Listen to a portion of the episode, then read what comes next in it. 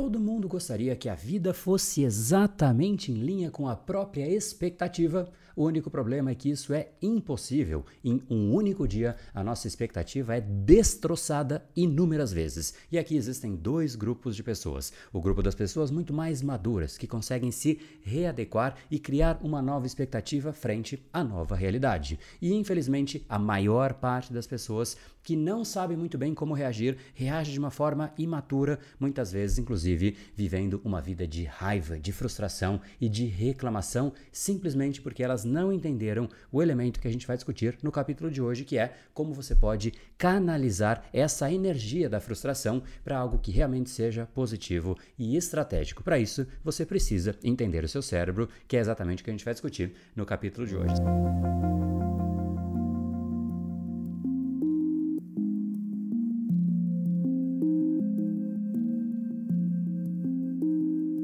Fala pessoal, André da Power Academia Cerebral, especialista em neurociência comportamental, criador do método Reprograme Seu Cérebro, e hoje nós falaremos sobre expectativas quebradas, algo que nós precisamos aprender a lidar e nós aprenderemos, seja na marra ou de uma forma estratégica, desenhada, intencional, pensada, como de fato nós faremos no capítulo de hoje. E mais do que isso, eu quero usar de exemplo algo que aconteceu nos últimos dias e que seguramente ou você estava assistindo ou você, no mínimo do mínimo, ficou sabendo. Vou usar a experiência desagradável do Brasil ter simplesmente sido eliminado da Copa do Mundo. E esse foi um jogo que foi de fato bastante marcante para quem estava assistindo, especialmente porque o jogo em si ele já foi bastante difícil. O Brasil não conseguia desenrolar, não acontecia simplesmente nada até que do nada acontece um lance genial de que o Neymar ele começa a tabelar, entra e marca um golaço. Neste exato instante, a gente tem ali uma solidificação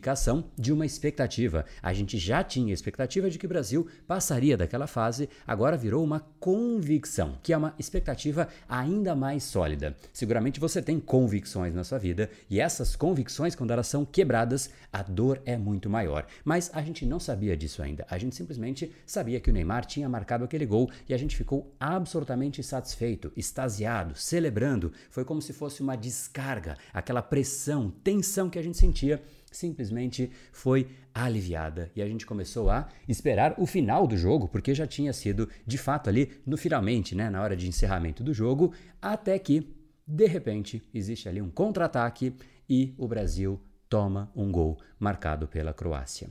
Neste exato instante, fica ali um silêncio, momento de desilusão. As pessoas falam: Eu não acredito. Porém, existe ainda um resquício de esperança. Aquela hora em que a sua expectativa estava lá em cima e ela volta para o zero, mas a dor de voltar para o zero é bastante significativa, mas a gente ainda continua ali na torcida, na esperança de que realmente aquilo fosse dar certo, até que chegaram os pênaltis e simplesmente a gente já começou errando desde o primeiro. Enfim, e aí foi tudo que a gente já sabe que aconteceu, a gente perdeu nos pênaltis e ali, naquele momento, o que aconteceu?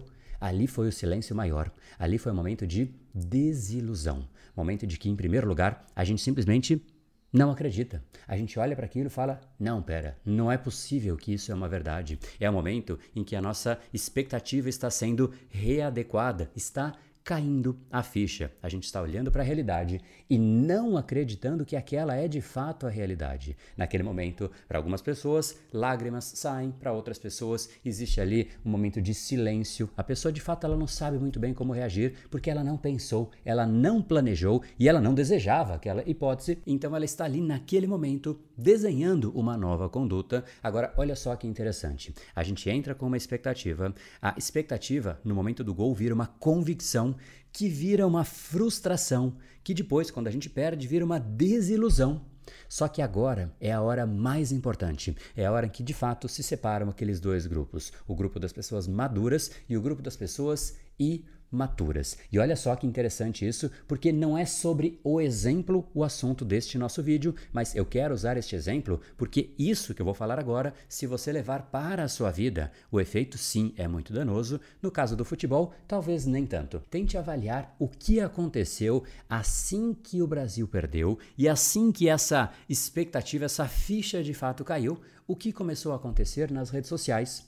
Simplesmente começaram a se buscar culpados. E, obviamente, existem inúmeros possíveis culpados. Cada um escolheu o seu. Tem gente que colocou a culpa no técnico. Não porque o Tite errou. E eu não estou fazendo juízo de valor se ele acertou ou se ele errou. Eu tenho as minhas críticas, mas não vem ao caso. Não vamos entrar nessa esfera aqui porque de fato não vem ao caso. Então tem gente que criticou o Tite, tem gente que criticou a política, tem gente que criticou o Neymar, tem gente que criticou a imaturidade da seleção, tem gente que criticou absolutamente tudo. Porém, o grande problema é que não foi em forma de crítica. As pessoas de fato estavam com raiva.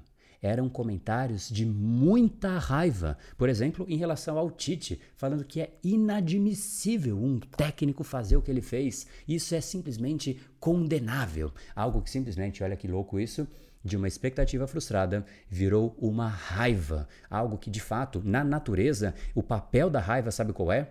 É fazer com que a gente consiga se inflar e entrar no estado de ativação para que a gente consiga atacar o oponente, defender a nossa existência, defender a nossa vida. Por isso que a raiva existe, para que a gente ataque, para que a gente vire bicho. Essa é a intencionalidade da raiva na natureza. Agora, faz sentido que quando você tem uma expectativa frustrada você canalize isso em forma de raiva, não sei. E essa é uma primeira etapa do julgamento que eu quero que você faça a sua autoavaliação. Mais uma vez, talvez para esse exemplo você ainda queira justificar porque realmente ele errou, porque é inadmissível e tá tudo bem. Vamos agora sair desse exemplo? Vamos lá então. Imagina só se você está no seu trabalho e simplesmente algo acontece que quebra a sua expectativa. Talvez um colega seu faz algo errado, algo que vai contra o que você esperava. Faz sentido você simplesmente despertar esse estado de raiva, de cólera e querer atacar o seu colega? Agora vamos para a sua família. Se alguém na sua família vai contra a sua expectativa, faz sentido você desenvolver esse estado de raiva, de ataque para realmente atacar um familiar seu, talvez até no relacionamento, quando as pessoas de fato quebram a expectativa. A gente vê isso acontecendo às vezes até em público, pessoas de fato brigando, casais entrando no estado de raiva, de cólera, um atacando ao outro. Isso é sinal de maturidade? E eu vou além, será que a raiva, nesse estado, ela gera algum tipo de benefício? Existe uma frase de Shakespeare que eu acho fascinante e ela de fato nos faz refletir. E a frase é a seguinte: Raiva é o veneno que nós tomamos querendo matar o outro. Primeiro que querer matar o outro já não parece ser uma conduta das mais esperadas em uma sociedade. E, em segundo lugar, é um veneno que nós tomamos. A raiva faz mal para quem sente a raiva. A raiva não é positiva para nenhum dos dois lados. Seguramente não existe um caminho lógico, maduro, concreto, estratégico que pode ser feito, desenhado, arquitetado em cima de um cenário ou até de uma pessoa com raiva.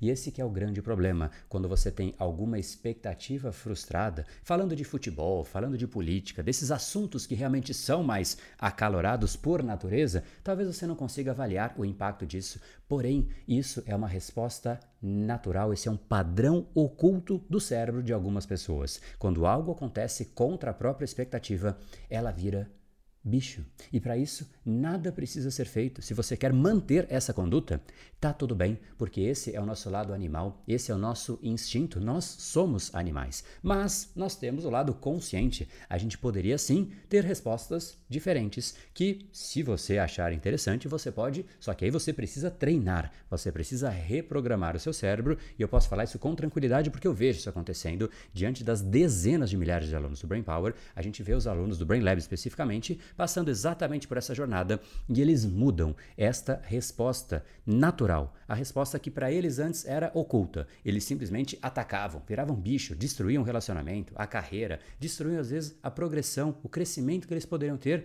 de um lado profissional e simplesmente eliminam isso, fazendo com que eles tenham condutas que nem eles se orgulham. Eles olham para o que eles fizeram e falam: putz, cara, não precisava ter feito isso, seria melhor se eu não fizesse. Então eu vejo isso acontecendo na prática, mas deu trabalho. Eles tiveram que entrar em um treinamento. Eles tiveram que passar por um processo de treinar o cérebro deles. E aí sim, eles começam a mudar esta resposta. E aqui então fica um caminho para você escolher. Ou você simplesmente não faz nada, porque aí é automático. Você vai reagir de uma forma automatizada, como se fosse um animal, ou você pode ir para um caminho muito mais estratégico e até aprender a canalizar esta energia. Porque a frustração gera uma energia, olha só, virou uma raiva. Raiva é de fato uma manifestação de energia. Existem outras manifestações. Se você sente uma frustração e usa isso de forma positiva, produtiva, pai amado, você vira ali um animal produzindo igual um louco porque você ganhou uma energia adicional e você sabe o poder dessa energia. Olha só o que é a motivação, por exemplo. A motivação é uma energia efêmera que acontece em alguns momentos e naquele momento você tem muito mais vitalidade, muito mais disposição muito mais produtividade,